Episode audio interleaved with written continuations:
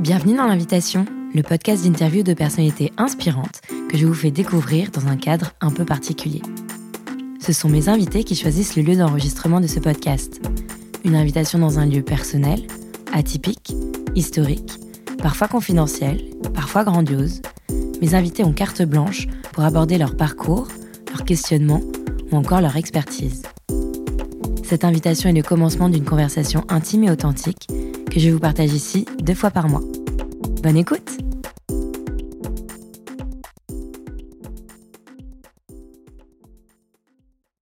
Bonjour et bienvenue dans ce cinquième épisode de l'invitation. Je rencontre aujourd'hui Wilson Fash, grand reporter indépendant depuis 7 ans au Moyen-Orient. Il a par exemple couvert la Syrie, l'Irak, le Liban, la Jordanie, Gaza ou encore l'Afghanistan plus récemment.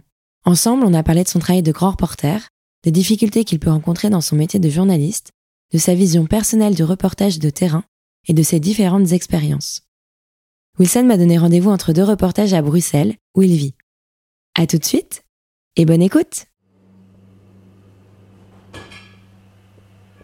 Bonjour Wilson. Bonjour. Merci euh, pour cette invitation. Avant de commencer, est-ce que tu peux nous dire euh, où nous sommes aujourd'hui? Là, on est dans un café près de la place Saint-Boniface à Bruxelles, qui s'appelle Fika. Et en fait, j'habite juste à côté, donc je viens très souvent ici prendre un café en journée. Quand je suis pas en mission, je travaille à domicile, donc j'aime bien. C'est une excuse pour sortir de chez moi et pouvoir prendre un café au soleil parfois. Euh, Fika, c'est un clin d'œil euh, aussi à la Suède. Est-ce que Mhm. tu peux un peu nous raconter euh, C'est une anecdote assez sympa, je trouve. Alors, je crois que ce Fika, c'est un mot suédois qui signifie pause ou c'est. Je crois que c'est ça. Ouais, Ah, ouais. C'est la pause du café. C'est la pause café. Le Voilà. Fika, c'est la pause café. Donc, c'est exactement comme ce que je fais ici. C'est prendre une petite pause de 5-10 minutes entre deux articles, entre deux emails, entre deux factures. Donc, j'aime bien venir ici. Bah écoute, merci beaucoup. En plus, le café Fika, les Suédois aiment bien aussi euh, pour euh, ce moment d'échange et de convivialité. Donc euh, c'est ce qu'on va faire aujourd'hui. Donc euh, merci en tout cas pour ce choix. Wilson, tu es grand reporter indépendant depuis 7 ans au Moyen-Orient.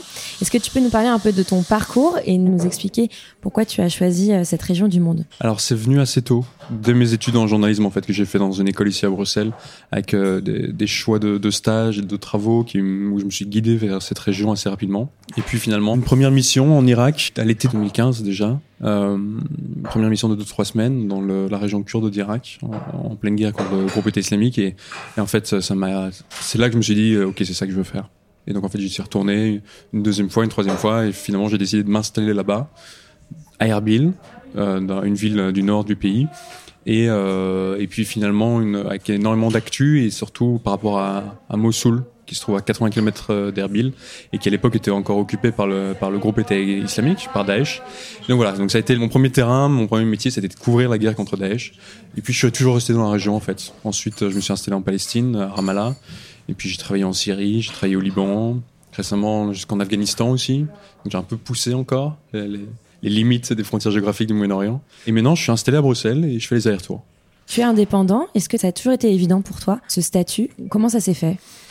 Au début, j'avais pas tellement le choix en fait, parce qu'on se fait pas engager en tant que correspondant, en tant qu'envoyé spécial comme ça pour couvrir le Moyen-Orient quand on sort d'une école de journalisme. Ça marche pas comme ça. Et donc si je voulais le faire, il fallait que je le fasse par moi-même. Et aujourd'hui, c'est plutôt par choix. C'est-à-dire que c'est un statut qui me, qui me convient parfaitement grâce à la liberté que ça offre en fait. Donc je couvre les pays que je veux, sur les sujets que je veux, euh, quand je veux, pour aussi longtemps que je veux. Bon, avec malheureusement un statut qui reste relativement précaire tout de même. Donc ça c'est l'inconvénient. Mais ça offre une telle liberté que je me vois pas rejoindre une rédaction et faire du desk à Paris ou à Bruxelles. Il y a de moins en moins de budget en plus dans la rédaction pour couvrir l'in- l'inter. Donc je me vois vraiment pas faire trois missions par an et le reste du temps euh, faire du desk euh, dans une rédac. J'ai vraiment envie d'être sur le terrain tout le temps ou le plus souvent possible. Et ça, j'ai l'impression qu'il y a que freelance qui le permet ou, en tout cas les, les jobs salariés qui le permettent sont rares. Est-ce que tu peux un peu nous raconter ton travail avec les différents médias? Est-ce que tu as des accords? Comment ça se passe en fait? Quand tu pars, est-ce que tu as déjà euh, des articles qui sont un peu commandés? Euh, Est-ce que tu peux un peu nous expliquer? Et il y a un autre aspect aussi que j'aimerais aborder avec toi, c'est le côté assurance, parce que tu couvres euh, une région du monde qui est euh, très risquée. Comment ça se passe quand on est indépendant? Je pars toujours avec des commandes.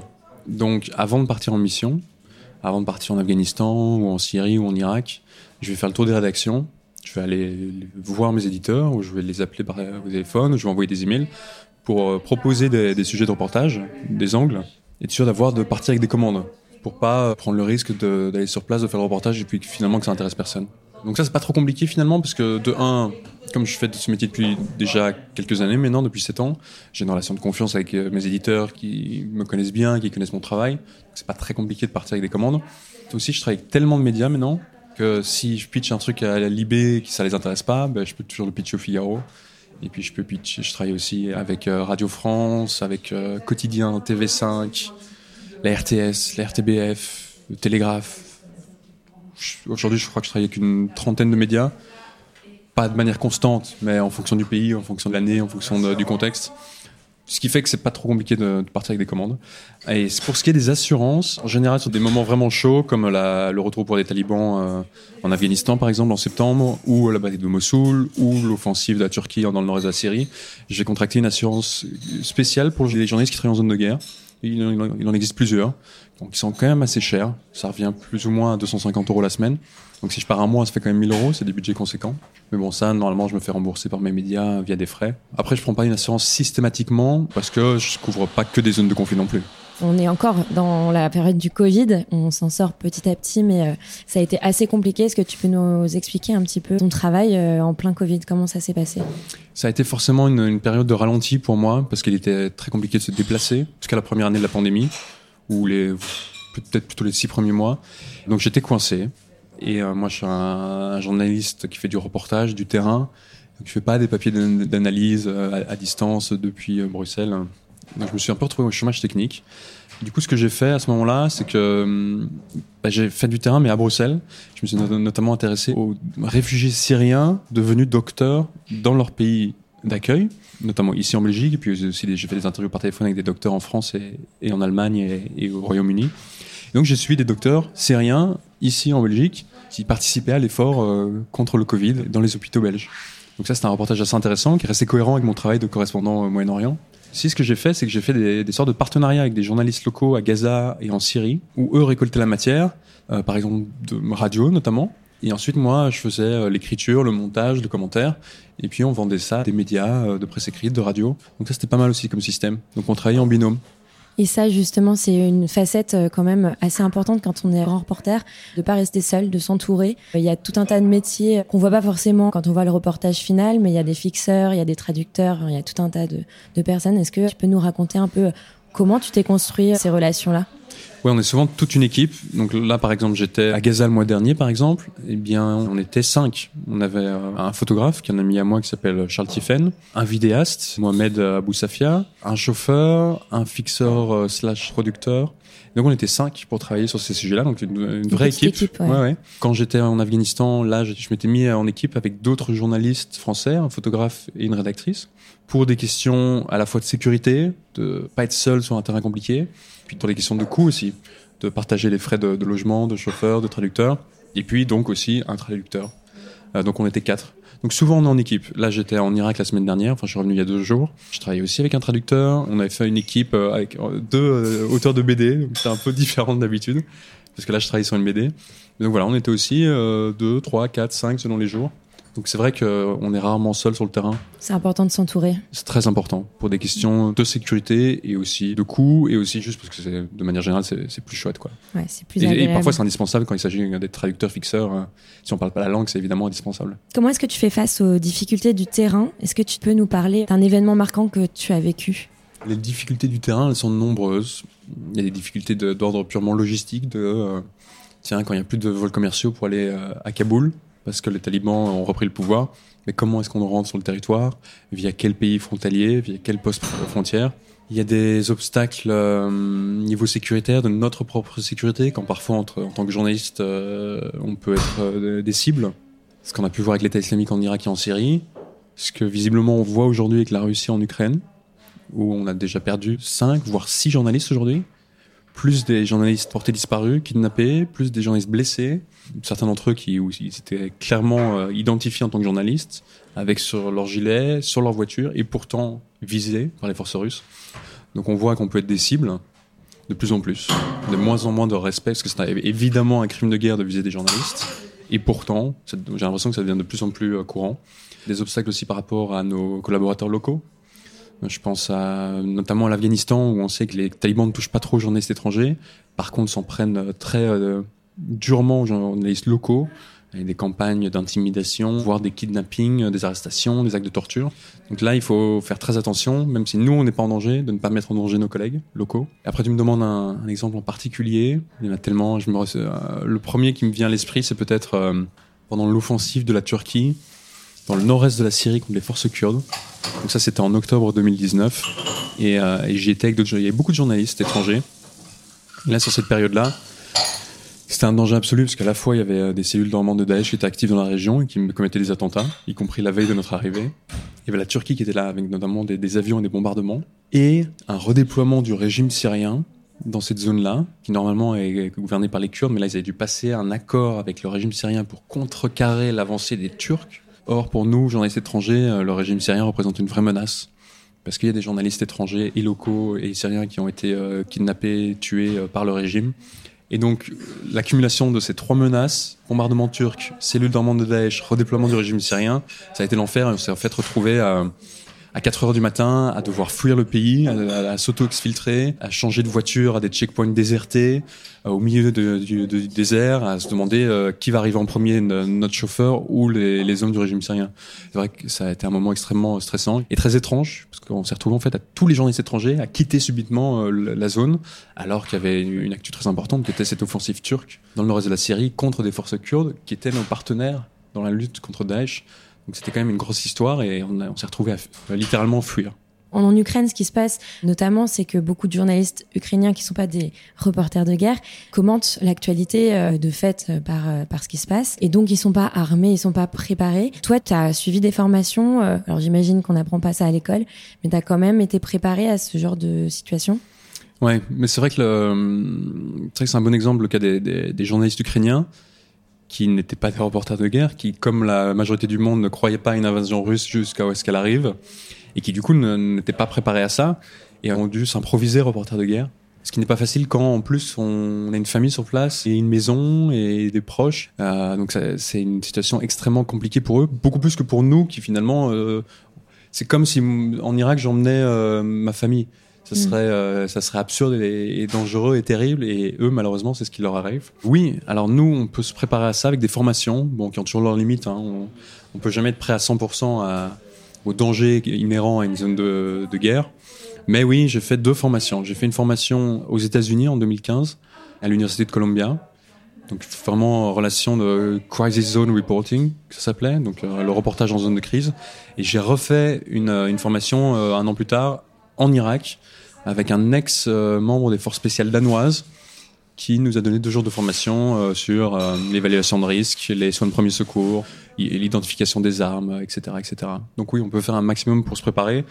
Après, finalement, rien ne remplace l'expérience. On a commencé à évoquer un peu l'Ukraine. Évidemment, c'est un sujet euh, d'actualité qu'on peut pas éviter.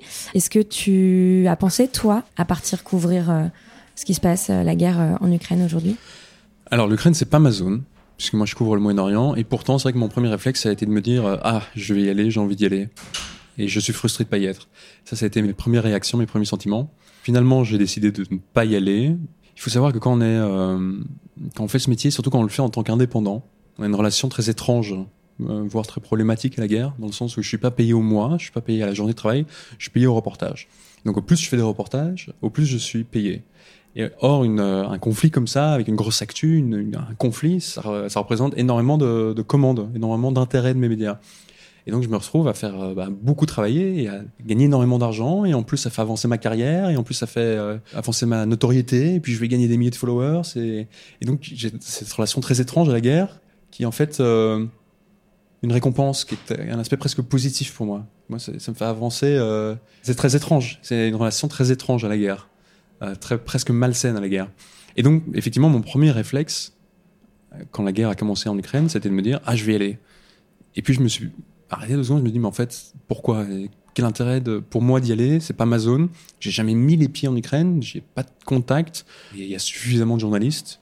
On parle de 2000 journalistes accrédités en Ukraine, il y en a peut-être plus encore. Donc, finalement, pour, j'ai pas ma place là-bas. Donc, mon premier réflexe, c'était de me dire, ah, je vais y aller. Et puis quand on réfléchit un peu, il faut se dire non, mais faut, en fait, il faut y aller pour les bonnes raisons. Mais parce que j'ai cette relation à la guerre très étrange, où la guerre est globalement quelque chose pour moi de, de positif dans ma vie, ce qui est très étrange. Et donc il faut à un moment se poser les bonnes questions. Est-ce que ça a un intérêt pour moi d'y aller? Là, la réponse était non. Et donc j'ai été ben, en Irak à la place. Où il y a aussi une actualité, justement, euh, comment, alors que le monde a les yeux rivés sur l'Ukraine, rendre visible ce qui se passe au Moyen-Orient ou même ailleurs? C'est pas facile parce qu'un journal papier il fait autant de pages et un, un JT il fait autant de minutes. Et donc quand il y a beaucoup d'actu sur l'Ukraine, ben, il, y a moins de place pour le reste. Et donc là, j'ai fait des reportages sur euh, dans la bande de Gaza, par exemple, que j'ai déjà fait en février, qui n'ont toujours pas été euh, publiés, qui ne le seront peut-être pas avant avril ou mai. Donc c'est un peu compliqué de trouver de la place sur le Moyen-Orient, surtout qu'il n'y a pas d'actu particulière. En fait, moi, j'ai fait des sujets un peu mag. Là, j'étais en Irak et en Israël et en Palestine. Il n'y avait pas de grosse actu. Euh, voire pas d'actu du tout. En fait, c'est des sujets très mag. Donc aujourd'hui, ils sont un peu difficiles à diffuser vu l'actu sur l'écran. Mais bon, c'est pas très grave. Hein. Ça peut attendre. Si c'est diffusé dans un mois, c'est pas grave. Selon toi, qu'est-ce qui fait un bon reportage? Un bon reportage, c'est un bon angle. Et un bon angle, c'est quelque chose d'original, qui n'a pas déjà été euh, fait dix fois, avec des bons personnages, avec euh, quelque chose d'un peu inédit, de, bien écrit, si on parle d'un article, quelque chose de, de, bien sourcé, de bien documenté, mais en même temps qui reste narratif, vous trouvez le bon équilibre entre la narration et l'information.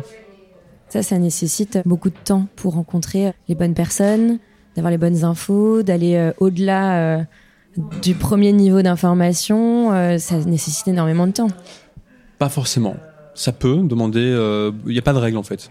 Parfois, on arrive juste on arrive sur un endroit, il y a une énorme actu, c'est passé, je sais pas, j'arrive en Syrie pendant l'offensive de la Turquie, et en fait, euh, je rencontre des déplacés, je rencontre des soldats, il se passe ci et ça, il se passe tellement de choses et c'est tellement euh, chaotique et, y et, ça déborde de partout. Et en fait, on décrit tout juste ce qu'on voit et juste cette, la narration des ce qu'on a pu observer, de ce que les gens nous ont dit, ça fait déjà un reportage très fort en fait. Mm. Pour peu que ça soit bien écrit et que ça soit représentatif de la situation. Donc ça, finalement, ça peut peut-être être une journée ou deux de travail finalement seulement. Après, à côté de ça, il y a des, des reportages où parfois je passe euh, des semaines pour un papier, parce que c'est un reportage ouais, plus anglais, plus documenté, plus long format, plus au long cours, donc ça demande beaucoup plus de travail. Mais il n'y a pas de règle en fait. Il n'y a pas de règle. Comment est-ce qu'on mène sa vie perso quand on est grand reporter? Comment euh, tu jongles entre euh, les terrains de guerre euh, et la vie normale bruxelloise? Est-ce que c'est pas un peu schizophrénique comme vie? Si, c'est un peu schizophrénique. Bon, sachant que euh, j'ai pas couvert de vraies euh, zones de guerre, de front actif depuis euh, quelques années là déjà en fait. Finalement, la dernière fois c'était en Syrie en 2019, il me semble. Bon, il y avait éventuellement le en septembre dernier à Kaboul avec le retour pour les talibans. C'était pas de la guerre, c'était pas du front, mais c'était une situation assez chaotique et assez tendue, en tout cas au début. Donc ça c'était le dernier exemple, voilà, de reportage un peu chaud. Mais sinon là je reviens d'Irak c'était hyper chouette, hyper cool, euh, zéro danger. Euh, et juste trop chouette en fait d'être là de retour, euh, notamment à Mossoul que j'ai beaucoup couvert pendant la guerre, et donc là d'y retourner cinq ans après la fin des combats et de revoir des gens que je connaissais, des lieux que j'ai fréquentés. donc ça c'était juste super agréable et super chouette en fait. Là Gaza aussi, Gaza c'est une situation absolument terrible, mais un, un endroit qui est, qui est magnifique. Gaza c'est très beau. Euh, et, donc j'aime beaucoup passer du temps à Gaza, c'est un endroit qui me plaît énormément, où j'ai des amis, euh, où il y a plein d'histoires que je trouve fascinantes. Donc là, le, le, le, contraste avec la vie à Bruxelles est, pas si dingue que ça. Donc c'est pas tellement une question de lieu, c'est une question de contexte et d'événements. L'Ukraine, c'est beaucoup plus proche de Bruxelles en termes de kilomètres euh, et en termes de vie sur place. Et, pourtant, là, c'est la guerre. Il y a un contraste moins fort entre Mossoul et Bruxelles qu'entre euh, Kiev et Bruxelles aujourd'hui. Tu vois? Donc c'est plutôt une question de contexte. Après, le. Peut-être qu'aujourd'hui, mais par rapport au moment où, un peu plus tendu que tu as pu couvrir, là, ça devait être un petit peu compliqué, non? Là, c'était plus compliqué, ouais. Après, j'étais bien entouré. J'ai beaucoup d'amis qui font le même métier que moi. Et ça, c'est quand même assez chouette. Parce que du coup, on, voilà, on sait très bien un peu ce qu'on ressent parce que on fait, voilà, on est tous dans la même situation, on traverse les mêmes choses. Et donc ça, c'est assez agréable en fait, d'avoir des amis qui savent. Oui, t'as pas besoin de parler. Euh, voilà. Ils comprennent. Ouais, ils comprennent. Et tes amis et ta famille ici à Bruxelles ou ailleurs, euh, ils te soutiennent? Oui, oui, ils me soutiennent. Après, moi, je préfère. J'ai pas trop envie de parler de, de mon métier quand je suis à Bruxelles en fait. Ça, ça, ça me fait plaisir quand les gens s'intéressent. Euh, Mais euh, en vrai, je préfère pas trop en parler. J'ai envie de laisser ça un peu derrière moi. euh, enfin, genre d'un peu euh, compartimenté, tu vois. Ouais. C'est euh, Edith Bouvier qui avait dit euh, qu'elle elle, elle avait besoin de son sas euh, en retour Ouais. de mission et, et qu'après, effectivement, elle aimait bien que sa famille lui parle des petites choses de la Ouais. vie plutôt que des choses graves. Moi, je suis beaucoup plus intéressé de, avec mes potes de parler juste ouais, de notre quotidienneté ici à Bruxelles et je sais pas, je préfère, je sais pas, d'avoir des conversations de potes normales en fait. J'ai pas envie de, de faire un exposé sur la situation à Mossoul ou, ou comment je l'ai ressenti et vécu. euh, même si encore une fois, si ça intéresse les gens, ça me fait plaisir aussi, ça me touche, mais, mais en vrai, je préfère laisser, laisser ça là-bas. Ouais, je comprends. Comment est-ce que tu vois ton avenir professionnel? Est-ce que tu quitteras le terrain un jour? Ah, c'est la grande question. Aujourd'hui, euh, je me vois pas quitter le terrain, mais aujourd'hui, je suis aussi célibataire sans, sans enfant, donc c'est facile de rester sur le terrain. Après, il y a plein de journalistes qui ont des enfants, qui ont des, partenaires et qui, re- qui continuent d'aller sur le terrain. Donc, c'est, la vie de famille, c'est pas la fin du, journalisme de terrain. hein. Mais on verra à ce moment-là. Je sais pas si. Je pense que, en tout cas, ce sera plus, compliqué de partir aussi souvent, aussi longtemps, parce que là, je fais quand même des missions entre, qui font entre 3 et 5 semaines. Là, sur les six derniers mois, j'étais peut-être euh, à l'étranger 4 mois et demi, voire 5 mois. Donc ça, ce sera plus compliqué plus tard, je pense. Après, j'espère continuer à faire ce métier le plus longtemps possible. C'est un métier de passion et ça se quitte pas aussi cas- facilement. C'est en tout cas un métier de passion, ouais. Ça, c'est, c'est ça qui nous motive et, et puis, puis sans ça, on ferait pas ce métier-là, en fait, parce que c'est, c'est quand même un métier qui est difficile et qui est pas, euh, qui financièrement reste instable. Donc, euh, si on n'avait pas la passion, je pense qu'on le ferait pas. On arrive bientôt euh, à la fin de cette interview. Est-ce que tu peux nous parler de tes projets futurs? Alors là, lundi, je pars en, donc dans quelques jours, je pars en Jordanie pour travailler sur la question des réfugiés syriens et sur euh, la façon dont ils sont intégrés dans la société jordanienne. Et je vais m'intéresser particulièrement aux, Syriens qui, comptent rester en Jordanie, en fait, qui ne comptent pas retourner en Syrie pour une variété de raisons. Et donc, euh, voilà, je m'intér- je vais m'intéresser à ces, à ces nouveaux Jordaniens, en fait, qui sont euh, ces réfugiés syriens. Et ensuite, et ensuite, je vais faire une petite pause niveau mission à l'étranger, parce qu'en fait, j'aimerais me concentrer sur l'écriture d'un livre. C'est un projet que j'ai qui n'est pas encore très concret, mais il faut que je m'y mette pour que ça devienne concret, justement. Donc j'ai besoin de me poser quelques mois là, juste euh, de rester euh, accroché, attaché à mon bureau et d'écrire. Et alors, à mon avis, je retournerai en Afghanistan en août, à l'occasion du premier anniversaire du retour au pouvoir des talibans. Donc ça, à mon avis, euh, ça sera la prochaine mission après la Jordanie. Tu m'en avais parlé euh, juste avant, mais il y a aussi un projet de BD. Oui, donc un projet de BD qui me botte bien sur un, c'est un projet commun. On est 13, on est 12 journalistes, belges, français, irakiens, et euh, un dessinateur qui est aussi co-scénariste, qui s'appelle Nicolas Wilde, qui a- à qui on doit notamment euh, Kaboul Disco. Et c'est une BD qui va raconter les coulisses du travail des, correspondants en Irak pendant la guerre contre Daesh, et notamment la bataille de Mossoul. Donc c'est un peu le making-of de nos reportages, de notre vie euh, sur place, de, correspondants locaux et étrangers. Et donc ça, c'est un projet qu'on fait pour la maison d'édition Delcourt et qui devrait sortir en 2023. Très beau projet. C'est super. ouais, ouais, je, suis, je suis super content. ouais. Et pour ça, j'imagine que vous replongez euh, dans vos souvenirs, votre travail. Ça doit être un travail euh, énorme euh, de, ça de demande recherche. effectivement beaucoup, beaucoup de travail. On- on- là, on est plutôt parti sur 220 pages, donc ça va quand même être un gros ouvrage. Effectivement, on se replonge beaucoup dans nos souvenirs, parfois un peu douloureux, parfois très heureux aussi. Après, on a beaucoup de traces aussi, forcément, en tant que journaliste, de nos, de nos Reportages. de ce qu'on a vu, entendu, de ce qu'on nous a dit. C'est aussi pour ça que j'étais en Irak la semaine dernière. C'est justement pour accompagner le dessinateur, qui lui n'a jamais été en Irak. Et donc de lui montrer Mossoul, de lui montrer Erbil, présenter des gens, euh, de lui montrer des lieux qu'il va devoir dessiner. Et donc c'était notamment pour ça que j'étais en Irak, pour la BD. J'ai vu effectivement euh, quelques petits dessins euh, passer sur Ouais. ton compte Instagram. Pour finir, c'est la question signature de l'invitation. Qui aimerais-tu entendre derrière ce micro? Qui j'aimerais entendre derrière ce micro? Eh bien, il y a une photographe dont j'aime beaucoup le travail, dont j'aime aussi beaucoup la, la réflexion qu'elle a sur son travail et son métier. C'est Laurence G, qui est une photographe française qui bosse pas mal pour Le Monde, qui là revient d'Ukraine, mais a un peu cou- tout couvert. Moi, je l'ai rencontrée en Irak. J'aime bien euh, non seulement ses photos, mais j'aime bien vraiment sa démarche aussi. C'est une vraie journaliste. Euh, Qui a été récompensé euh, pour son travail d'ailleurs. oui, oui, oui, qui a été en troisième position au World Press, qui est la, la plus haute récompense pour les photographes. euh. C'est ça, un World Press, oui. Il me semble, et, euh, et il me semble, et à Perpignan aussi, elle avait. euh, Ah, Visa pour l'image, oui, sûrement. Je- sûrement. Ça, comme ça, ça m'étonnerait pas.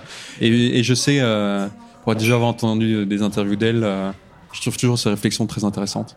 Merci beaucoup pour cet échange, Wilson, qui était vraiment très très riche. Et puis bonne continuation pour tes reportages. Merci beaucoup. À bientôt. À bientôt. Merci d'avoir écouté ce cinquième épisode de l'invitation. Si vous l'avez aimé, vous pouvez lui donner encore plus de visibilité en lui donnant 5 étoiles sur Apple Podcast et en laissant un commentaire sur vos impressions.